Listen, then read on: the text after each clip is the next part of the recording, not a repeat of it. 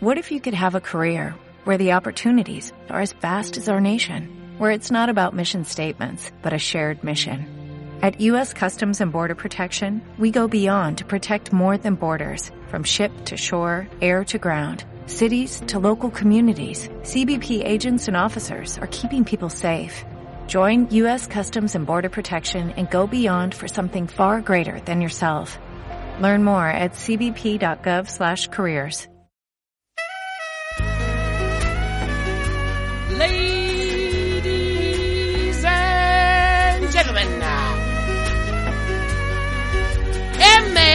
MM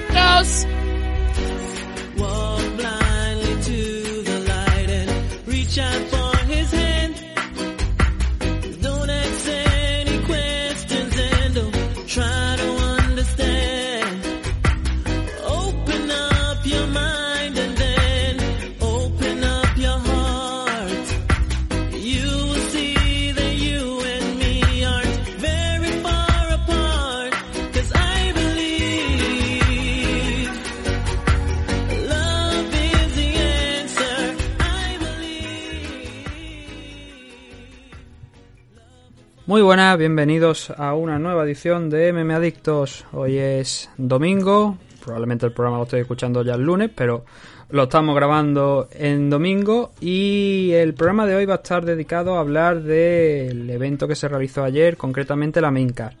La semana pasada hicimos la Maincar eh, hoy, eh, hoy en domingo y la preliminar la pasamos a otro día, pero sacamos los dos programas. Y para hacer esto un poquito más rápido, pues eh, vamos a hacer hoy la Maincar. Nuevamente estamos en directo a través de twitch.tv barra. Ahí también tendréis el programa una vez haya acabado esta señal, esta señal en directo que estamos haciendo. Pero luego, por supuesto, lo podréis escuchar en iVoox. Eso ya nos, altera. Y antes de nada, antes de empezar a entrar en materia, os tengo que recordar la vía de contacto. Ya hemos dicho dos, iVoox, Twitch, pero también está Twitter, mmadicto, Facebook, mmadicto, Instagram, mmadicto-podcast, por correo electrónico, mmadicto.gmail.com, la página web también, que podéis encontrar los programas ahí, mmadicto.com. Y luego podéis escucharnos, como ya he dicho, en iVoox, en Spotify, en Apple Podcast y en Google Podcast, además de encontrarnos en Twitch, que como estoy comentando, eh, estamos haciendo los programas en directo últimamente, por si queréis participar en el chat, ahí lo, lo podéis encontrar. Y también el horario es un poco habitual. Eh, últimamente lo estaba haciendo, lo estaba haciendo a las cuatro y media o así, pero vamos a intentar establecer un horario que sea un poquito más mm, adecuado para todo el mundo a partir de las 8, más o menos, por si queréis participar y pasaros por ahí.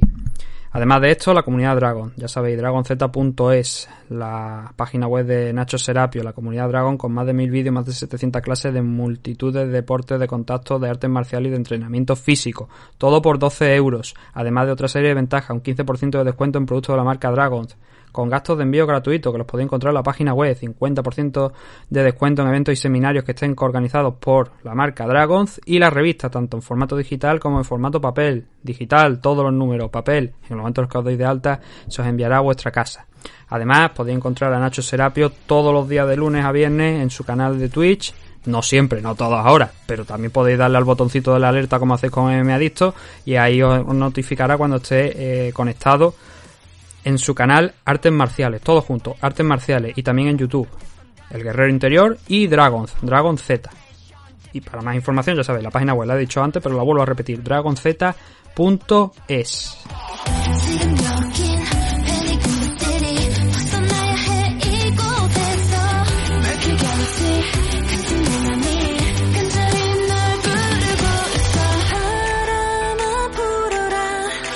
Vamos a empezar este análisis de hoy que curiosamente creo que va a ser uno de los análisis más rápidos que hemos hecho aquí en la historia del programa.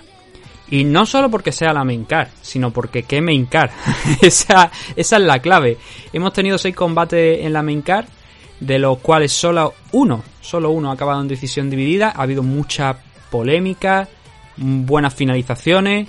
No solamente aquí, también en la car preliminar, pero como estamos diciendo, la car preliminar la vamos a tratar en, en otro programa, como ya hicimos la semana pasada. Y mucha polémica, la verdad, mucha polémica, concretamente en el primero de los combates y en el último. Pero bueno, eso es algo que vamos a ir viendo conforme vayamos avanzando en la CAR. No hubo problemas en los pesajes al final, porque Misha Circuno sí que en un primer momento se fue un poquito por encima de las 260, 260 no, 206 libras que tenía que dar en la báscula, se fue hasta las 206.5, eso hizo que perdiera un 20% de la bolsa y tal, contra Ryan Spam, pero luego, en un segundo intento, dio 206, y ahí pues ya todo quedó aclarado y ya Misha Circuno pues no tuvo mayores problemas, el combate siguió para adelante. Y buenas noticias también para el resto de luchadores porque todos dieron el peso, pero además no se cayó ningún combate. Ya sabemos que en los últimos eventos pues estamos acostumbrados a que haya uno, dos, tres combates que al final se acaban cayendo en los últimos días o incluso en las últimas horas. No ha sido este este fin de semana no hemos tenido ese- no se ha dado ese caso. Y bueno, vamos a ir ya analizando lo que tuvimos en la noche de ayer. Ya digo que esto va a ser súper rápido porque es que no hay mucho tampoco que comentar en determinados combates, más allá de, como digo, esa polémica y tal. Y en el primero de ellos creo que tenemos el ejemplo. Eric Anders y Darren Stewart, que se fue a un no contest, un combate sin decisión al final. ¿Y por qué? Pues por un rodillazo de, de Eric Anders, ilegal, cuando Darren Stewart, ya lo vimos la semana pasada con, con Sterling y, y con Jan, pues aquí ha vuelto a pasar. No el mismo tipo de rodillazo, porque quizás el de Jan pues fue más limpio de lleno. En este caso Eric Anders impacta en el suelo cuando Darren Stewart tiene una rodilla clavada en el suelo y una mano y se está defendiendo la cabeza, porque está pegado a la jaula, está defendiendo la cabeza con la mano derecha. Y Eric Anders considera que es buena idea el pegarle un rodillazo. Y entonces ahí es donde se para el, el combate, donde Herb Dean detiene el enfrentamiento y se declara al final ese no contest que estamos hablando. Vamos a hablar un poquito, por supuesto, más del combate. Vamos a entrar un poquito más en detalle porque lo que pasó hasta ese momento es que a Darren Stewart lo veíamos muy seguro en, en standing, le veíamos con, con un buen juego de pie, moviéndose bien alrededor de Eric Anders y Anders estaba pues a la, a la expectativa, a la espera, mejor dicho, ver qué podía llegar a hacer. Y ya habíamos dicho que Eric Anders es un luchador que pega muy fuerte, que pega muy duro, pero que también insiste mucho en el control, en el llevarse a, su rival a la jaula y a intentar derribarlo y ver qué es lo que puede sacar a partir de esos momentos, de esos puntos. Y entonces tenemos que decir que aquí, en esta ocasión, Eric Anders lo volvió a intentar. Aquí le cuentan tres takedowns conseguidos de 7. A ver, realmente... Mmm, sí, consigue los takedown, consigue derribar a lo mejor levemente a Darren Stewart, pero solamente por unos segundos. Lo importante de Eric Anders en este combate es el control, es como insiste en esa estrategia. Darren Stewart se defiende como buenamente puede. Y hay un momento precisamente donde conecta, donde a pesar de esa estrategia que tiene Eric Anders, lo que ocurre es lo otro, que Eric Anders tiene también una gran pegada. Entonces le conecta un, una buena mano un directo con la izquierda, eh, Eric Anders a Darren Stewart, que hace que Stewart caiga. Anders entra, le castiga, empieza a golpearle, Stewart ya recupera esa posición. Aquí es donde viene el primer rodillazo que yo considero ilegal, pero que o bien Herding no lo ve, o bien como no llega realmente a impactar en la cabeza, sino que impacta o pasa muy cerca del hombro sin llegar a darle en la cabeza a Darren Stewart, como que no, no sé, la verdad es que yo escucho la, la, mayoría de los combates lo veo sin sonido para no distraerme con los comentarios y tal. Entonces no sé si en ese momento lo advierte. Pero ese es el primer aviso que pega Eric Anders de mmm, está metiendo la pata, chaval. Y ahí fue el primero. Instantes después viene ya ese segundo, ese segundo rodillazo, después de estar pegándole en standing cuando se abrió la, la, distancia y se consiguió levantar a Ren Stewart. Estuvo intercambiando muy duro Eric Anders, sumando muchísimo daño al pobre de, Darren Stewart, sometiéndolo a muchísimo daño. Y entonces vuelve a caer Darren Stewart y se queda con esa posición que hemos dicho anteriormente de esa rodilla clavada, la mano en el suelo, la mano izquierda en el suelo, protegiéndose con la derecha la cabeza. Y Eric Anders conecta ese rodillazo. Claro, es un rodillazo ilegal a todas luces. Hay varios puntos de debate. El primero, si se está protegiendo el luchador, eh, hasta qué punto eso eh, debe contarse como un golpe ilegal. Oye, porque lo ha bloqueado. El golpe es ilegal. Entonces, en ese momento lo que hizo Herdin muy acertadamente es parar el combate. Digo, vamos a ver qué es lo que ha pasado aquí. Eh, en esta ocasión, a diferencia de lo que pasó la semana pasada, entró el médico, miraron a Darren Stewart y hay una frase muy buena que pronuncia Herdin, que es como em, creo que se tenía que haber hecho las cosas la semana pasada, como Anthony Smith, por ejemplo, esta misma semana, luchador light heavyweight de, de UFC, esta misma semana ha, ha reconocido que esa decisión no debería haberla tenido que tomar Sterling la semana pasada, sino que debería haber sido el médico. Y Herdin le dice al médico, tienes que tomar tú la decisión. Se lo dice tal cual. Tú tomas la decisión. Entonces el médico mira a Darren Stewart, ve que aparentemente no está mal, que está algo tocado, pero claro, es en ese punto donde valora, ¿está tocado por el rodillazo o está tocado porque ya venía tocado de antes, de los golpes que había estado conectando Eric Anders? Esa duda está ahí. El árbitro, el médico, le dice, anda hacia mí. Yo creo que Stewart estaba, mm, bueno, no en plenas condiciones, pero se le veía que podía, creo yo, seguir peleando. Y el médico ante la duda dijo, movió la cabeza un poquito como negando, me dice, no sé, no, me estás dejando una responsabilidad tremenda, porque haga lo que haga, mm, van a venir a por mí. Pero el médico en esta ocasión determinó que no, que no podía seguir Darren Stewart. Y a partir de aquí, pues nos movemos a la segunda parte de, de la polémica, ¿no? El qué pasa aquí, cuál es la decisión correcta, cómo juzgamos este combate.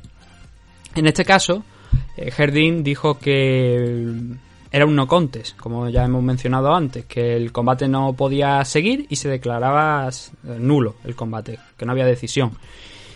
Luego, en la mesa de comentaristas, mientras Daniel Cormier y eh, Michael Bisping se estaban descojonando abiertamente, llegó un, un árbitro o alguien o algún juez le mandó una nota al comentarista principal de ESPN y le comentó por qué se declaraba un no contest. Según lo que comentó este juez o miembro de, de alguna comisión, ahora no recuerdo quién fue porque le escuché el nombre, pero apunté lo que dijo, pero no apunté quién era. Entonces lo que dijo es que el rodillazo, primero, no había sido intencional, cosa que yo creo que, o sea, que el, el lance, por decirlo de alguna manera, no el rodillazo, porque para mí el rodillazo es 100% intencional, o sea, eso no, no es un accidente. Tú ves al luchador en el suelo y tú lanzas el rodillazo. La culpa es tuya como fue de, de Jan la semana pasada frente a Sterling. Pero otro detalle importante que da es que no había llegado el segundo asalto. Y como no había llegado el segundo asalto, pues eh, podía declararlo como un no contest. Hemos visto en algunas ocasiones mmm, combates que han acabado antes del límite, por ejemplo.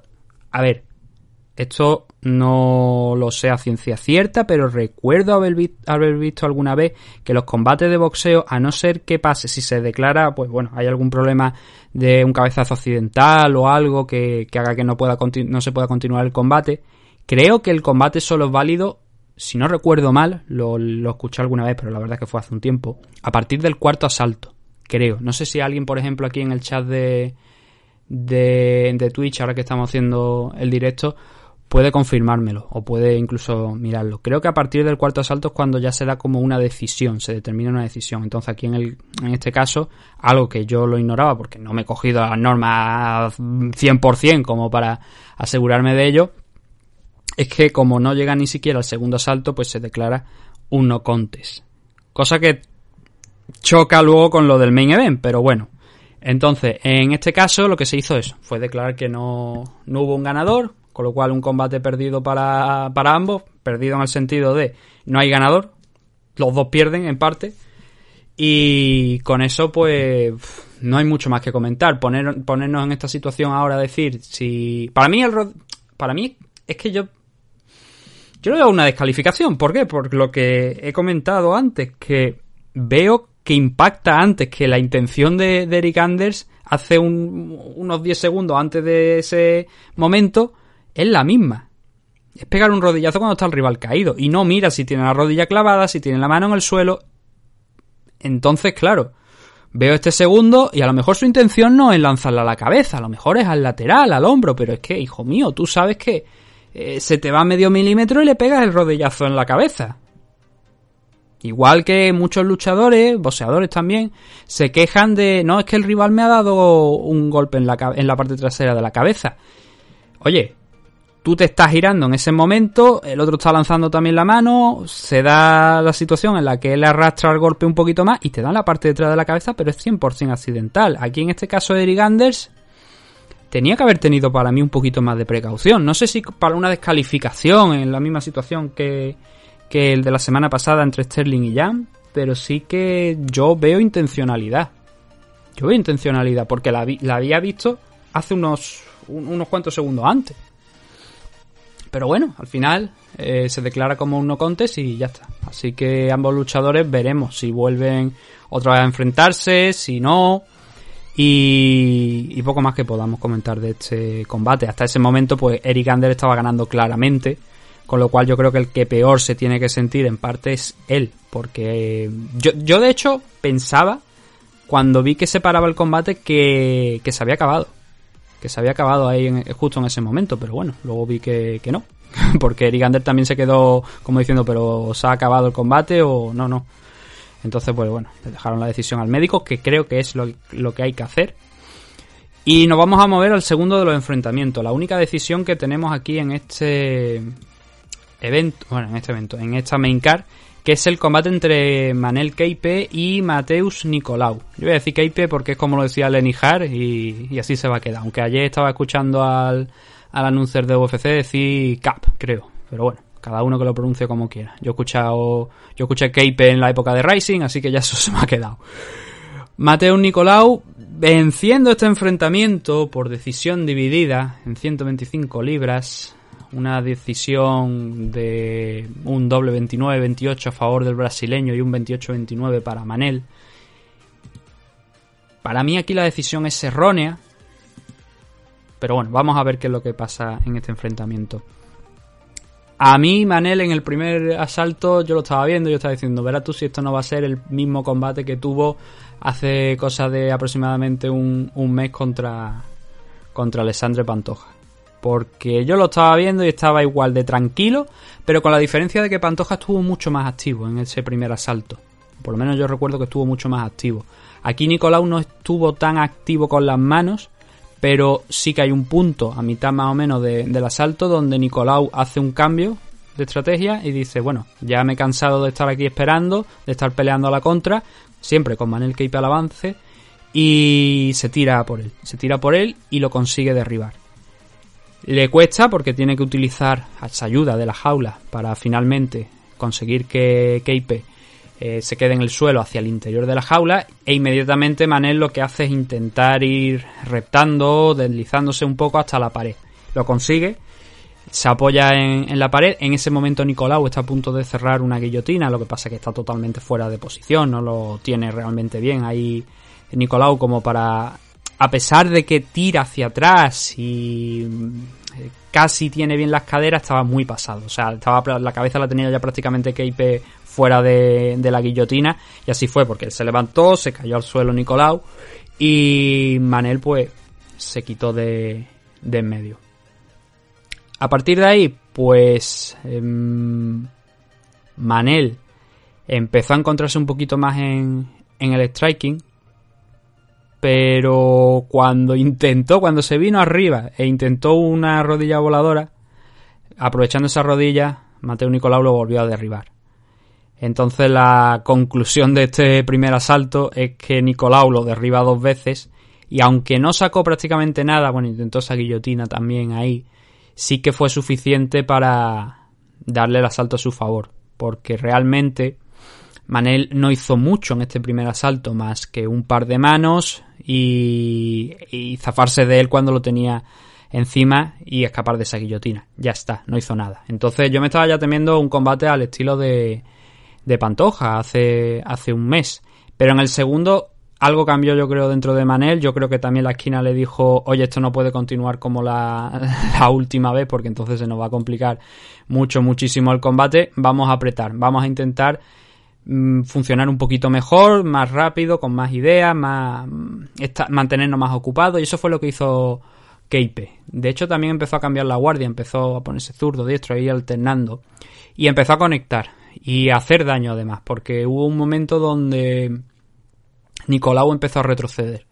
no se encontraba cómodo, Manel Cape estaba metiéndole mm, cada vez más y más manos. No era a lo mejor un volumen apabullante en determinados momentos, pero sí que cada vez que Manel se de- decidía dar un pasito adelante, decidía dejar ir las manos, hacía daño. De hecho, hubo una que, que provocó, una izquierda que provocó que, que Nicolau perdiera leve- levemente el equilibrio. Creo que llegó a caer incluso, pero le costaba. Estaba prácticamente sobreviviendo Mateo Nicolau. Y Manel Keipe ya había empezado a calentar, ya lanzaba las manos arriba, iba también buscando el cuerpo, iba haciendo daño a todas las alturas. Hubo algunos momentos donde parecía que Nicolau estaba. Cuando Nico- mejor dicho, cuando Nicolau intentaba eh, reaccionar, intentaba ver si podía derribar a, a Keipe, porque claro, visto el primer asalto le había ido bien, Keipe le frenaba esos takedowns. En este segundo asalto, Keipe frenó hasta tres takedowns, como mínimo, porque las estadísticas figuran tres, pero probablemente puede que fuera alguno más. Y, eso pues imposibilitó a todas luces que Nicolau volviera a recuperar el control de la pelea y que el asalto se fuera a parar para Manel Keipe. Con mucha seguridad, con mucha confianza, defendiendo los takedowns prácticamente e inutilizando casi toda la estrategia, el game plan con el que había salido Nicolau. Eso sí, Nicolau también conectó una, una buena cantidad de golpes, pero no fueron tan importantes ni de cara a los jueces tan significativos, quizás como los de Manel Keipe en este segundo asalto. El tercero, que es el de la discordia realmente, y que dos de los jueces se lo dan a Mateo Nicolau, esos dos jueces han sido mm, Brian Miner y Chris Lee. Chris Lee últimamente lo hemos visto en alguna decisión, digamos algo polémica. Bastante polémica, la verdad, Chris Lee. Pero bueno, eh, fuera de eso, yo creo que la decisión es horrenda. Pero, ¿qué es lo que pasa en este tercer asalto? En un principio creo que Mateo Nicolau estaba ganando el asalto. Eh, bueno, ganando. Estaba igualado, pero daba la sensación como que Nicolau tenía una mayor claridad de idea y que estaba llegando más de lo que Manel estaba conectando. No lanzando, sino conectando. Lo que pasa que eso cambió en el último minuto. Porque en el último minuto fue cuando Keipe pasó de quizás tener el asalto igualado como mucho a ganarlo, a presionar a, Nicolau, a seguir frenando los takedowns, a meter algunos rodillazos buenos para sumar puntos y decirle a los jueces, oye, aquí estoy yo. Y el último minuto de Manel Keipe fue muy bueno. De hecho, fue el mejor eh, momento de Keipe en este asalto. Y yo creo que lo que había hecho hasta ese momento era igualar de alguna manera la contienda en este tercer asalto, que era súper importante porque estaban 1-1. Y sin embargo, Chris Lee, Brian Miner, dicen que este asalto se va a parar para Mateo Nicolau. Y me gustaría saber dónde, en qué punto ven ellos que Nicolau gana, especialmente en el último minuto, porque es que yo creo que el último minuto es clave.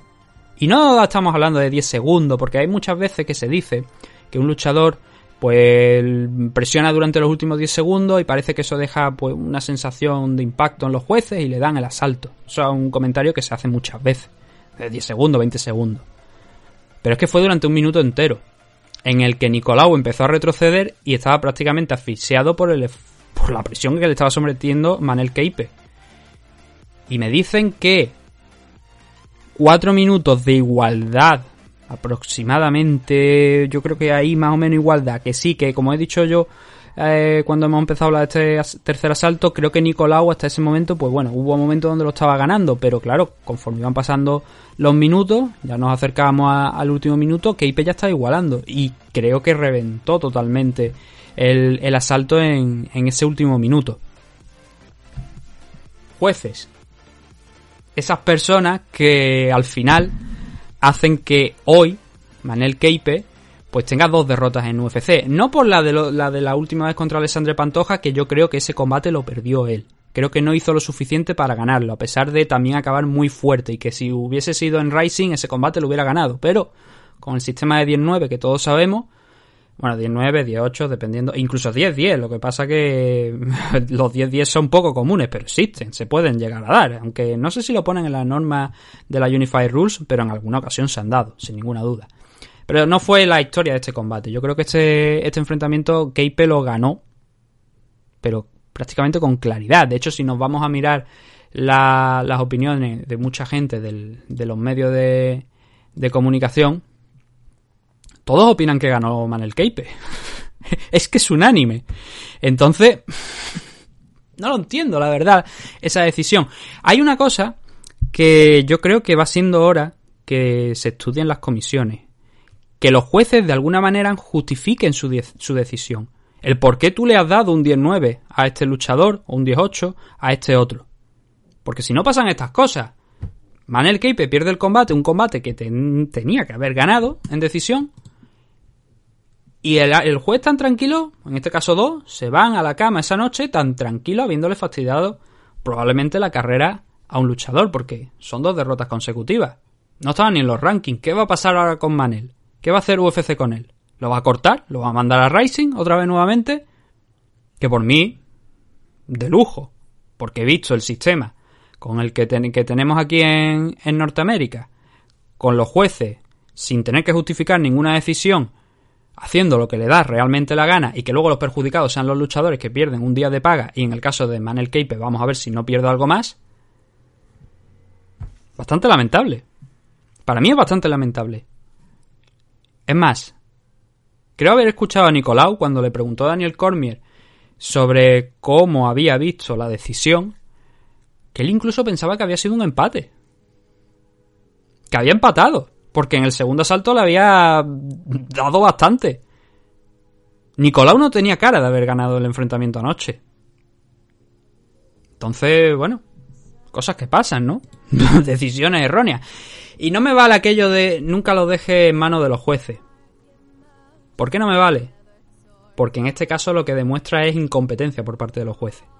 Si, fu- si fuese una. Si hubiese sido una decisión cerrada. Pues. Bueno. Lo entendería. Pero es que creo que ayer no hubo una decisión cerrada. Creo que ayer hubo un tercer asalto que Manel Keipe ganó. Porque estuvo trabajando hasta el último minuto y porque clavó dos, tres rodillazos en ese último minuto que hicieron que su rival retrocediera. ¿Qué mejor señal de que estás ganando un enfrentamiento que a tu golpe tu rival retroceda? Que tras tu golpe tu rival retroceda. Jueces. El caso, Mateo Nicolau, ahora después de haber estado peleando fuera de, UFC, en esta segunda marcha aquí dentro de la compañía, debuta con... vuelve a debutar, redebuta, con victoria, y Manel Keipe se sitúa en ese 0-2, que vamos a ver en, en lo que acaba. Una pena porque creo que un asalto que debería haber ganado el tercero, pero los jueces no lo vieron así. El siguiente, David Grant contra Jonathan Martínez en la división Bantamweight. Este combate acabó en el segundo asalto con victoria de David Grant por una overhand, pero madre de Dios, qué combo, o sea, la reacción que tuvo Daniel Cormier, que no sé si la habéis podido escuchar, pero la reacción que, que tuvo Daniel Cormier al caos fue la misma que, que he tenido yo cuando lo he visto. Fue espectacular, fue... Bueno, vamos, ahora- ahora vamos con, con la finalización antes de... Vamos, a analizar antes lo que, lo que pasó.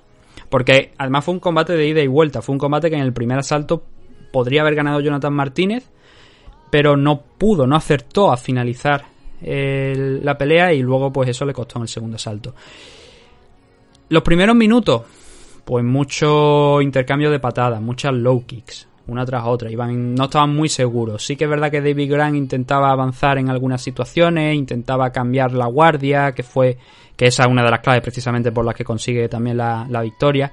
Pero a resumidas cuentas, lo que más, de lo que más vimos en el primer asalto fueron eso, fueron low kicks. Y también alguna patada a la zona media. David Grant intentaba mezclar muchas más, mucho más las patadas. Lanzaba alguna giratoria, lanzaba alguna alta, la zona media del cuerpo también. Iba mezclando mucho más de lo que Jonathan Martínez hizo en ese primer asalto. Pero curiosamente, el que se llevó la, eh, ese primer round fue Jonathan Martínez cuando conectó un, un hook con la izquierda tras bloquear una, una derecha y noqueó, mandó a la lona a falta de 25 segundos aproximadamente a David Grant, claro. Eh, él hizo el esfuerzo, él intentó ver si podía finalizar a, a David Grant en ese momento y se metió en la en- encima de él, empezó a lanzarle golpes, a sumar, pero David Grant consiguió, acertó a meterlo en su guardia, a arrastrarle al suelo, a abrazarle para que en esos 25 segundos que quedaban de reloj no por lo menos no se diera por acabado el combate y lo consiguió. Le costó, pero lo consiguió incluso al borde ya de de la campana, de cumplirse los 5 minutos, consiguió incluso hasta levantarse. Todo eso en los últimos 25 segundos, pero claro, si había alguna duda, que yo creo que había muchas dudas en este asalto sobre quién estaba ganando en ese momento, el knockdown de Jonathan Martínez las disipó prácticamente todas. Poquita acción, ya digo, que fue sobre todo lo, más destacado es obviamente ese, ese knockdown, ¿no? Pero fuera de eso, a mí me hubiera costado puntuar este asalto. El segundo, que es cuando David Grant triunfa, cuando lleva tres minutos de este segundo asalto. Salió mucho más decidido, también hay que mencionarlo de David Grant. Yo pensaba que ese knockdown del primer asalto pues iba de alguna manera a cohibirle un poquito más y se iba a venir abajo o iba a intentar estudiar mal la situación. Y empezó a avasallar a, a Jonathan Martínez. Lo puso prácticamente a la defensiva. Intentó un takedown también David Grant por cambiar un poco, imagino, también el juego para que Martínez pues también esperara otras cosas más allá de esos golpes con las manos y con las piernas. Y en el inicio del asalto lo estuvo poniendo en serios apuros, como digo. Muy activo Grant, Martínez un poquito más a la defensiva, pero hubo un punto donde consiguió igualar y precisamente cuando se estaba igualando el asalto, cuando Jonathan Martínez estaba empezando ya a conectar, David Grant le cazó con... Bueno, la, escena es, porque es que el caos para verlo. Ya os he dicho que antes iba haciendo el switch, es decir, que él entraba, cambiaba la guardia cuando entraba, entonces si era, me parece que David Grant allí estaba peleando como diestro, David Grant es diestro, pero entonces cambiaba a zurdo, porque daba ese pasito con la pierna derecha hacia adelante y cambiaba a zurdo, te soltaba el golpe y volvía a lo mejor a cambiar.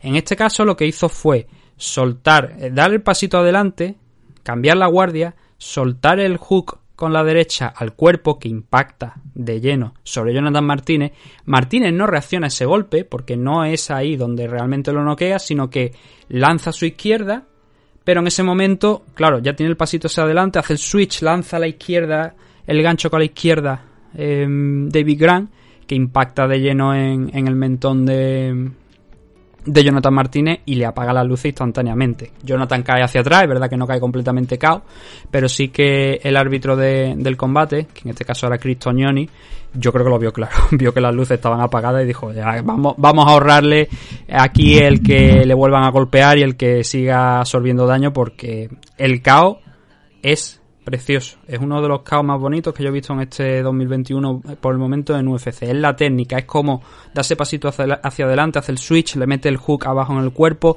de alguna manera abre un poquito también la defensa de Jonathan Martínez y le responde con ese eh, golpe arriba.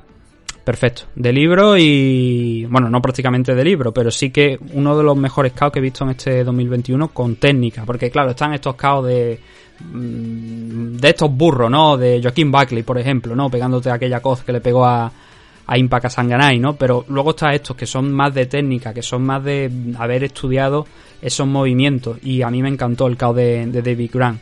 No he visto ni siquiera si se llevó 50 mil dólares, pero creo que sí, se los llevó al final y creo que están totalmente merecidos. Porque fue un caos que ya no solamente por, eh, por el caos, sino también por cómo fue capaz de darle la vuelta a un combate que en el primer asalto lo tenía prácticamente perdido. Porque es que lo habían mandado a la lona. Y supo resistir y luego volver con este grandísimo caos.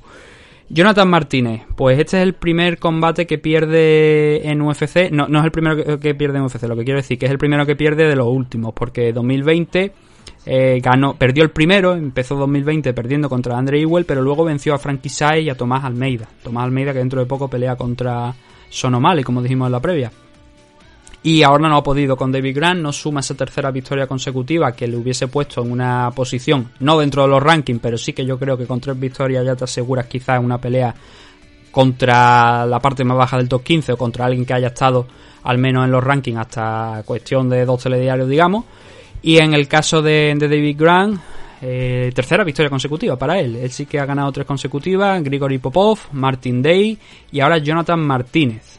De momento, los tres últimos años ha hecho tres combates, ha ganado los tres. Vamos a ver si podemos ver a David Grant también pelear un poquito más en este 2021, porque está con una buena racha y viene de dos victorias, no solamente esta de Jonathan Martínez, sino también la de Martin Day, demostrando que, aunque él realmente es diestro, tiene una potencia de golpeo en la izquierda muy, muy buena también, producto de ese, ese cambio que hace de, de guardia a la hora de golpear que te acaba sorprendiendo, claro.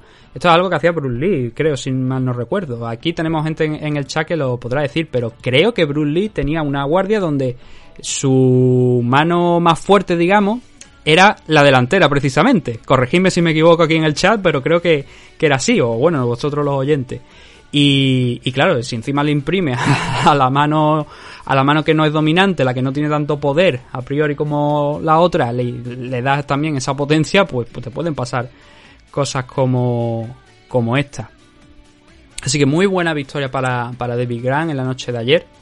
Y con esto llegamos a la mitad de esta main card. Así que ahora vamos a hacer una pequeña pausa de unos minutos y cuando volvamos acabaremos con esos otros tres combates que ya digo que hoy vamos rapidito. Hoy hemos hecho de momento media hora de programa, yo creo que vamos a estar sobre la hora aproximadamente y, vamos, vamos a ir rápido. Así que no despeguéis que ahora volvemos con más MMA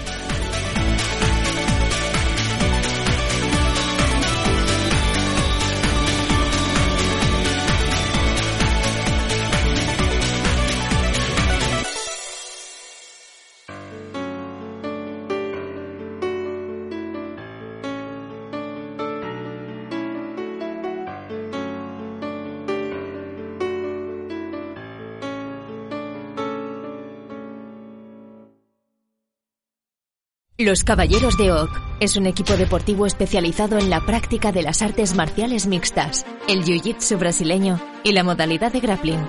Los Caballeros de Oak cuentan con un centro de operaciones ubicado en el White Peak CrossFit de Valladolid y diversas filiales como la recién incorporada en el Nam Bandollo de Torre del Mar, en Nerja, Málaga. Como director técnico del equipo, tenemos al entrenador y árbitro internacional de MMA, Óscar Panadero, quien dirige el equipo apoyado de varios de sus entrenadores asistentes en las distintas secciones del equipo. Todos nuestros entrenadores y ayudantes están debidamente titulados y acreditados en la modalidad en la que imparten sus respectivas disciplinas. A su vez, Óscar Panadero imparte clases en el Campeón Club Experience de Sabadell, Barcelona, y cuyos competidores se integran al grueso del equipo. Podéis encontrar información sobre los Caballeros de Oak en sus redes sociales oficiales de Instagram y Facebook, visitando su canal de YouTube, Los Caballeros de Oak, o solicitar información mediante correo electrónico a loscaballerosdeoc.gmail.com. Nuestras diversas academias y escuelas de MMA atienden las necesidades de todo tipo de practicantes, desde principiantes a competidores profesionales internacionales. Estamos especializados en crear luchadores desde cero mediante nuestra escuela. No lo dudes y acércate a conocernos. Únete a los Caballeros de Oak.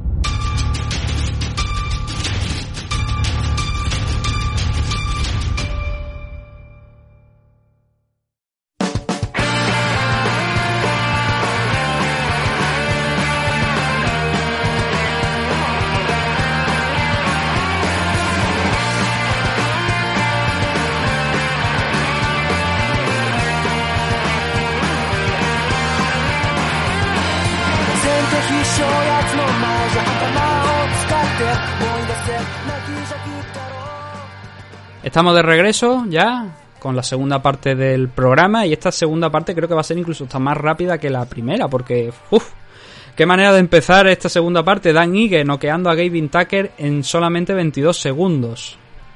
Y ya está, y es lo que hay. ¿Cómo se produce el caos? Gavin Tucker da un pasito. Bueno, a ver, este combate también hay que especificar una cosa. Este combate era también un zurdo contra un diestro. En este eh, evento tuvimos varios combates de ese estilo, donde un zurdo peleaba contra un diestro. Lo vimos muchas veces a lo largo de la noche. En este en concreto, lo que pasa aquí es que Gavin Tucker da un pasito adelante para intentar golpear a, a Ige e Ige reacciona muy bien con la derecha, él es, al diestro, lanzando esa derecha, girando un poquito, moviendo un poquito la cabeza levemente hacia la izquierda, conectando el hook para que no le cogiera también la mano de Gavin Tucker en el punto fija y él conecta la, bueno, no sé si fue un directo con la izquierda, fue un hook, el caso es que conecta ante el golpe y manda a Gavin Tucker a la lona. De hecho, es el primer golpe significativo y el único que queda reflejado por parte de Dan Ige. Literalmente solamente necesitó un, un puñetazo y es que lo noqueó en 22 segundos. El KO, pues bueno, como digo, no necesitó ningún golpe más y tampoco es que viéramos ese combate que habíamos estado comentando en la, en la previa. ¿Por qué? Porque Gavin Tucker ya habíamos dicho que el tipo en su último enfrentamiento era una máquina de takedowns, constantemente derribando a, a los luchadores que tenía por delante. Y que eso era quizás el arma que tenía que utilizar en este enfrentamiento contra, contra Dan Ige, con la excepción de que Dan Ige también es un buen grappler. Pero además habíamos añadido ese detalle de cuidado con Dan Ige, porque si Gavin Tucker eh, es un tío que, que derriba a sus luchadores, o sea, a los luchadores que tiene por delante y tal, Dan Ige, aparte de esa faceta de grappler, tiene potencia de caos, pega bien con las manitas. Y aquí fue lo que pasó. Solamente 22 segundos, esa derecha, noqueo. Abajo y buenas noches señora. Y un Dan Ige, pues que sigue creciendo en la categoría. Que no tengo por aquí anotado, bueno, pero lo podemos sacar porque todavía no se han actualizado los rankings. Estaba el noveno en los rankings de, de la división Featherweight. Lo malo para él es que este enfrentamiento no era originalmente contra Gavin Tucker, sino que era contra Ryan Hall, que sí que estaba rankeado. Y entonces entiendo que. O Ryan Hall. No, ya Ryan Hall no está rankeado. Estuvo rankeado en un punto, pero veo que ha salido. Supongo que a lo mejor por inactividad o porque han metido a Evloev, por lo que estoy viendo. Entonces entiendo que Ryan Hall ha salido por Evloev, muy, muy probablemente. Eh, pero eso, ese combate quizás habría sido más interesante, ¿no? Que este enfrentamiento contra Gavin Tucker, que dentro de lo que cabe venía con tres victorias consecutivas y era un rival muy duro. Muy, muy, muy duro. Solamente había perdido un combate contra Rick Glenn aquí en UFC, pero había derrotado a San Sicilia, había derrotado a Seung Won Choi, a Justin James, a Billy Quarantilo. Gente mm, fuera de los rankings, por supuesto, pero complicada de derrotar y que ya habían tenido buenas actuaciones anteriormente. Y Dan Ige pues dio buena cuenta de Gavin Tucker en solamente 22 segundos. Así que ahora Dan Ige después de cerrar el 2020, a mediados de año fue su última pelea contra Calvin Qatar y, Calvin mo- demostrarse muy muy superior a, Dan Ige, que luego ese- esa victoria pues le sirvió a Qatar para enfrentarse contra Matt Holloway a final de año y bueno, ya sabemos cómo acabó aquella historia. 400, cerca de 450 golpes me parece significativo por parte de Matt Holloway sobre el pobre de, de Calvin Qatar, que no cayó en ningún momento y eso hay que aplaudirlo. Pues ahora vuelve a la senda de la victoria.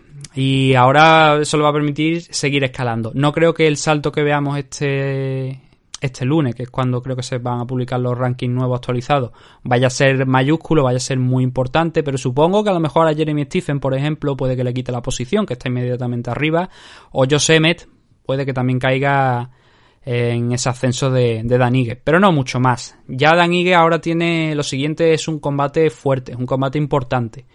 Y dado que Volkanovski se va a ver las caras contra Brian Ortega, que más Holloway está ahí sentado, igual es un buen momento para que Dan Ige pues a lo mejor se enfrente a alguien como Jair Rodríguez o como Zabit Mesaripov o por qué no también el Korean Zombie que creo que todavía no tiene un combate pactado ahora mismo en, en UFC pero que puede que un Dan Ige contra el Korean Zombie sea bueno para las dos partes. ¿Por qué? Porque así Dan Ige puede optar a una posición mucho más alta y el Korean Zombie ahora mismo yo creo que después del combate contra Brian Ortega necesita una pelea para volver a entrar en ritmo. Y creo que podría ser interesante un enfrentamiento con, contra Dan Ige. Y Gavin Tucker, oye, que esto no le frene, porque los KO en 22 asaltos no demuestran realmente tu nivel aunque pierda. Eso no quiere decir que si se diese de nuevo ese enfrentamiento entre Dan Ige y Gavin Tucker, eh, no digo que Gavin Tucker saliese ganador, pero sí que la pelea podría ser muy distinta a lo que vimos en el día de ayer. Pero esas cosas ocurren y al final la victoria se la llevó Dan Ige con ese buen KO en tan solo 22 segundos como estamos comentando. Puede que sea un récord, no creo, porque me parece que el KO, por ejemplo, sin ir más lejos, de Conor McGregor sobre Jose Aldo, creo que fue más rápido, me parece. Pero no creo que ande muy lejos entre los KO más rápidos de, de la división Featherweight. El siguiente, también muy rápido. Ryan Span noqueando a Misha Cirkunov en poco más de un minuto del primer asalto. 205 libras, división light heavyweight. Claro, este también era un combate de, de estilos. ¿Por qué? Porque Ryan Span, el tipo, todo lo que habíamos visto es, es capacidad de, de caos, de someter a sus rivales. Y Misha Cirkunov mm, principalmente es un grappler, es un tío que eh, te manda al suelo y te intenta someter ahí. Y que ya habíamos visto que contra grandes pegadores pues sufre un poquito, sufre un poquito. Y en este combate, pues Ryan Span dio buena cuenta de, él, como digo, en apenas un minuto. No le llevaba tampoco mucho a, a Span el. No digo ya por el tiempo, sino que ya en un primer momento veíamos eso, ¿no? Que Span estaba muy suelto, que mm, los brazos largos también, llegando esos golpes. Y Circunó intentó en varias ocasiones ver si podía acercarse. Y con un 1-2 en el primer minuto mandó al suelo a Circunó, intentó asaltarle.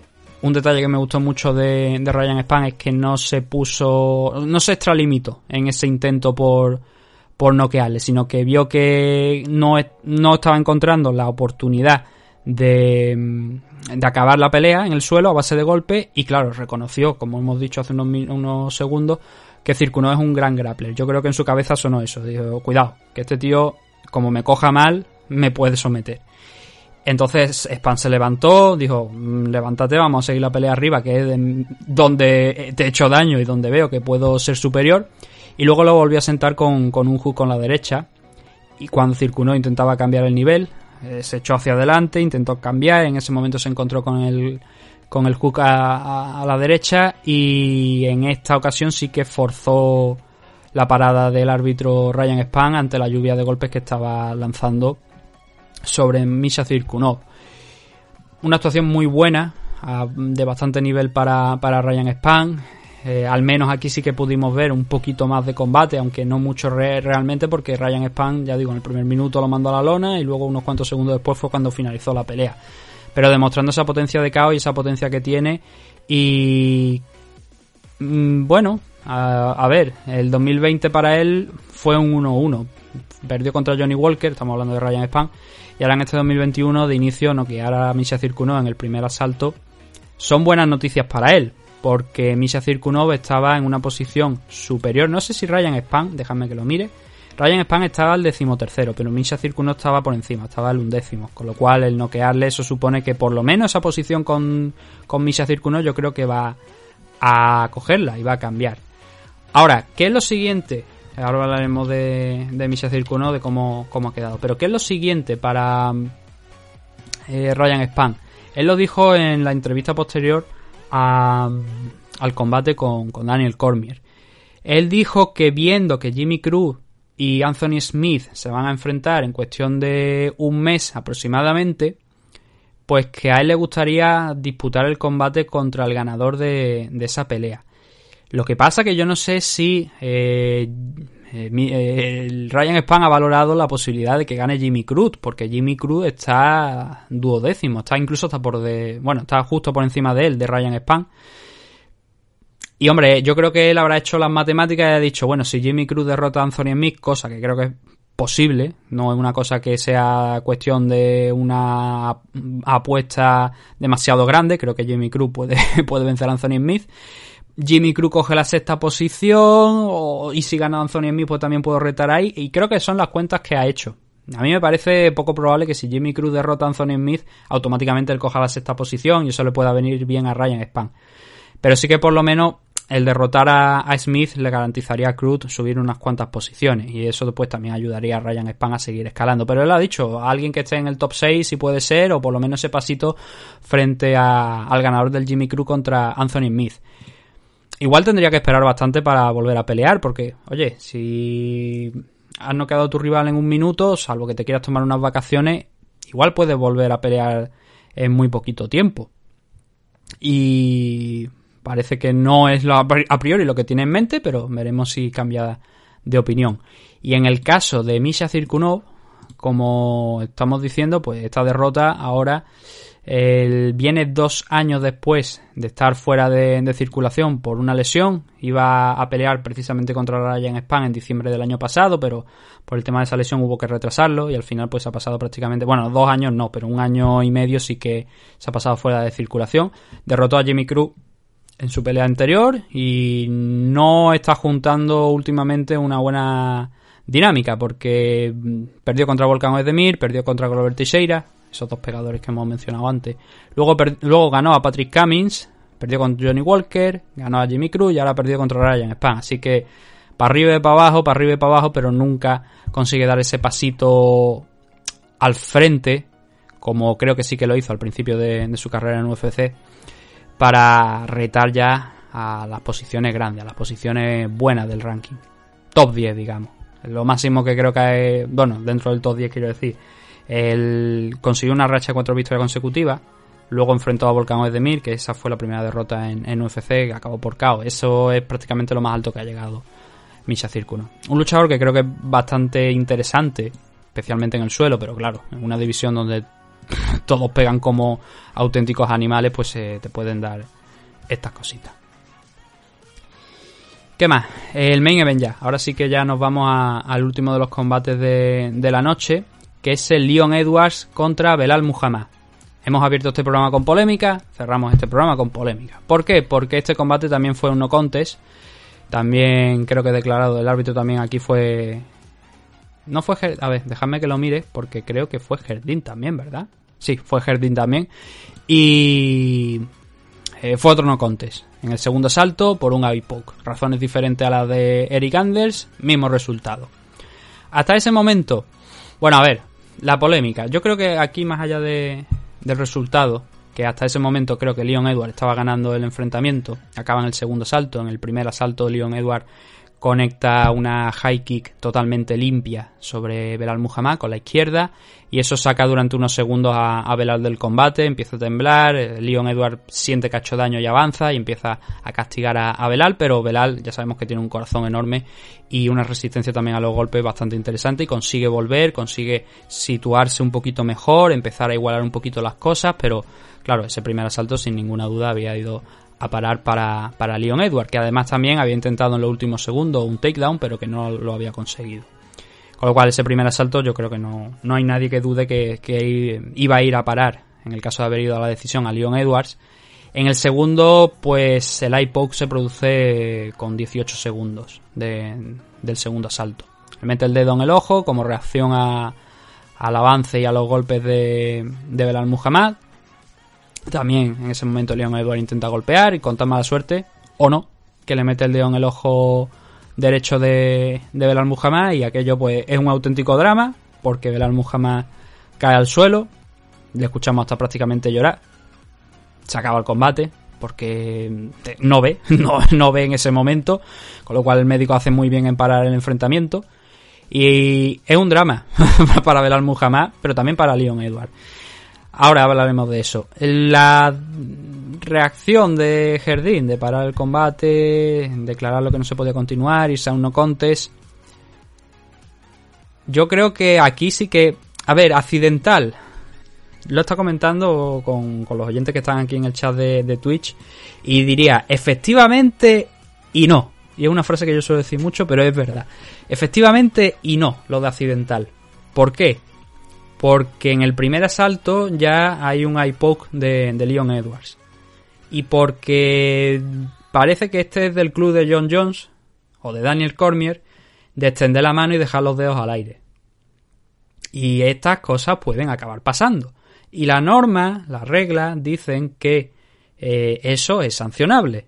Entonces, si ya en el primer asalto tú le has metido el dedo en el ojo a tu rival, cuando pasa en el segundo asalto, accidental, no creo que tenga la intención Leon Edward de hacer daño a Belal Muhammad y de meterle el dedo en el ojo.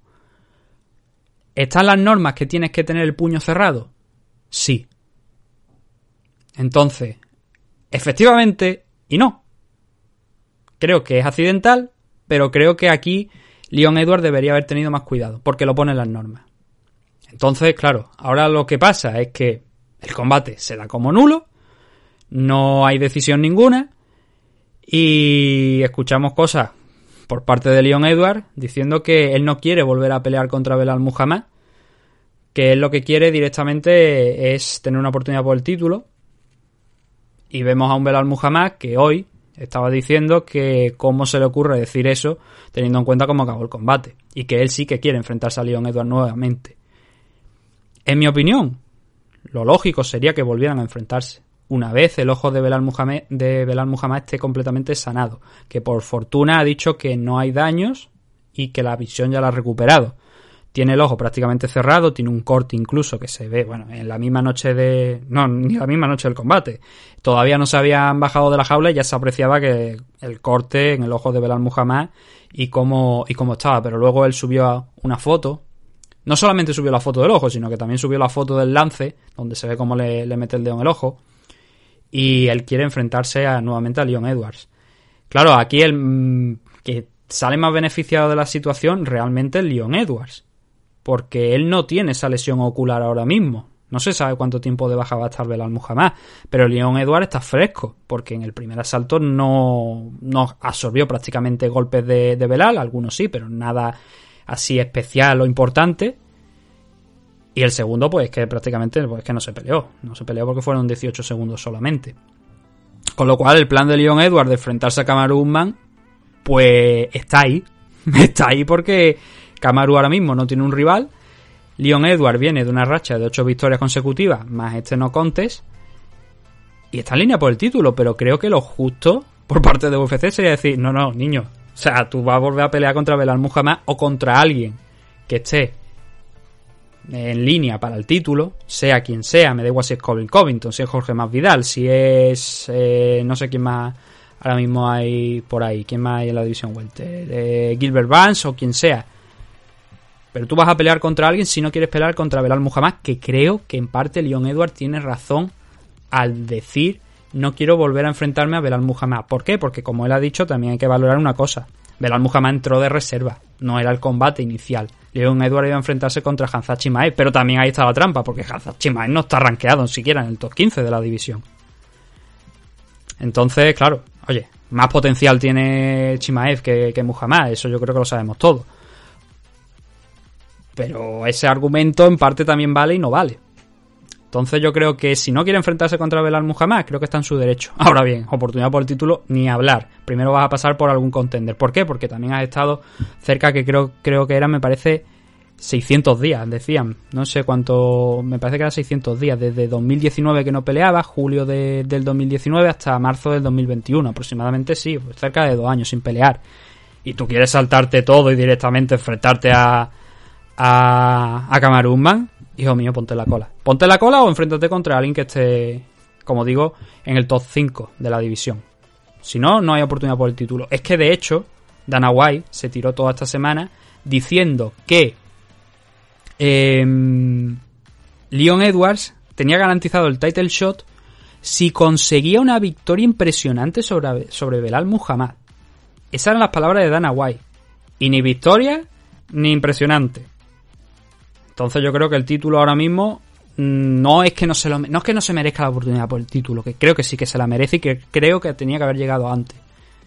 Pero sí que creo que no es el momento. Y creo que no son las formas después de lo que ha pasado con Belal Muhammad. Y el pobre de Belal, lo que digo, digo pobre porque es que fue un auténtico drama.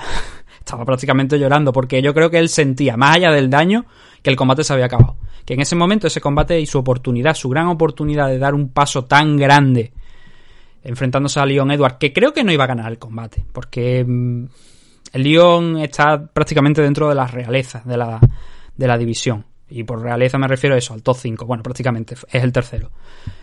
Y Belal, pues el pobre es un currante, pero creo que tiene sus límites. Y a pesar de que su combate contra Diego Lima fue excepcional, creo que ya al enfrentarte a Leon Edwards son cosas diferentes. Entonces, mm, esta era su oportunidad. Como digo, creo que lo hubiese perdido, pero perder de esta manera o que eh, se vaya a un no contest es lo que realmente le duele.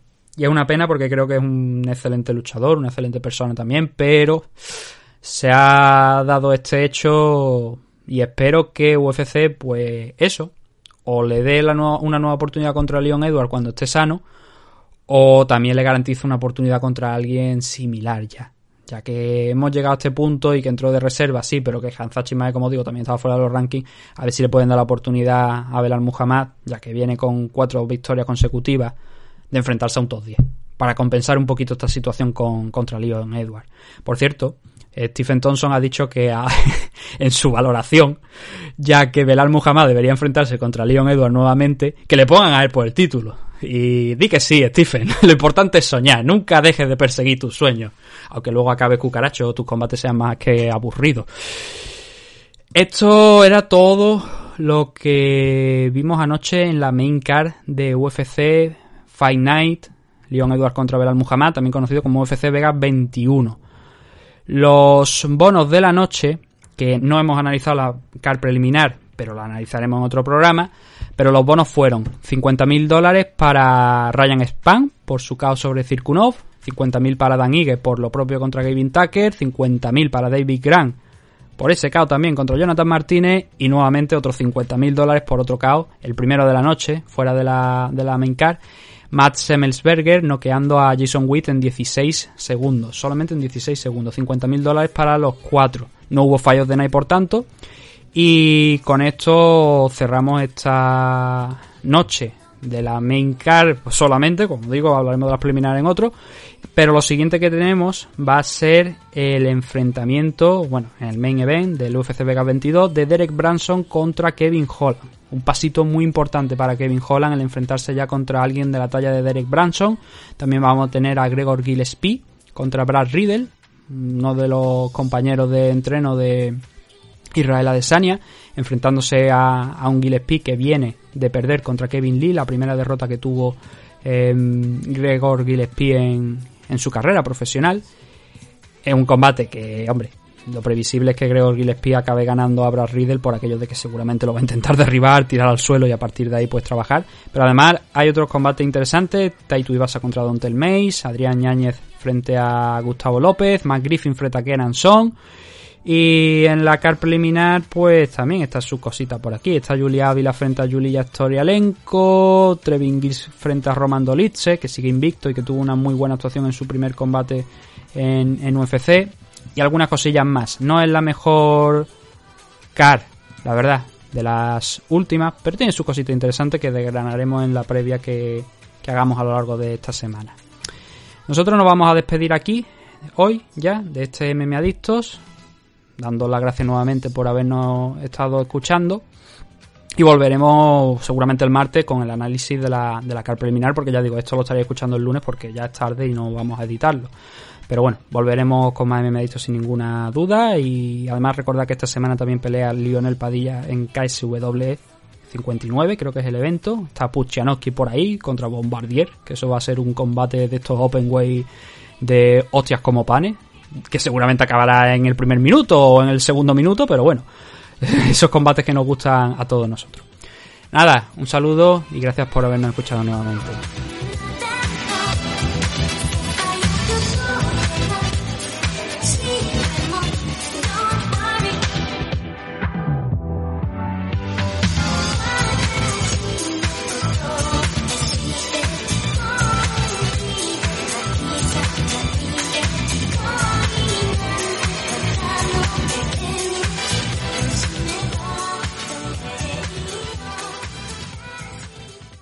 Como nuevo cliente de Western Union, puedes disfrutar de una tarifa de envío de 0 dólares en tu primera transferencia internacional de dinero en línea. Envía dinero a los tuyos en casa de manera rápida, fácil y conveniente. Visita westernunion.com o descarga nuestra app hoy mismo y tu primera tarifa de envío corre por nuestra cuenta. Aplican ganancias por cambio de moneda. No disponible para tarjetas de crédito y envíos a Cuba. Servicios proporcionados por Western Union Financial Services Inc. NMLS 906983 o Western Union International Services LLS NMLS 906985.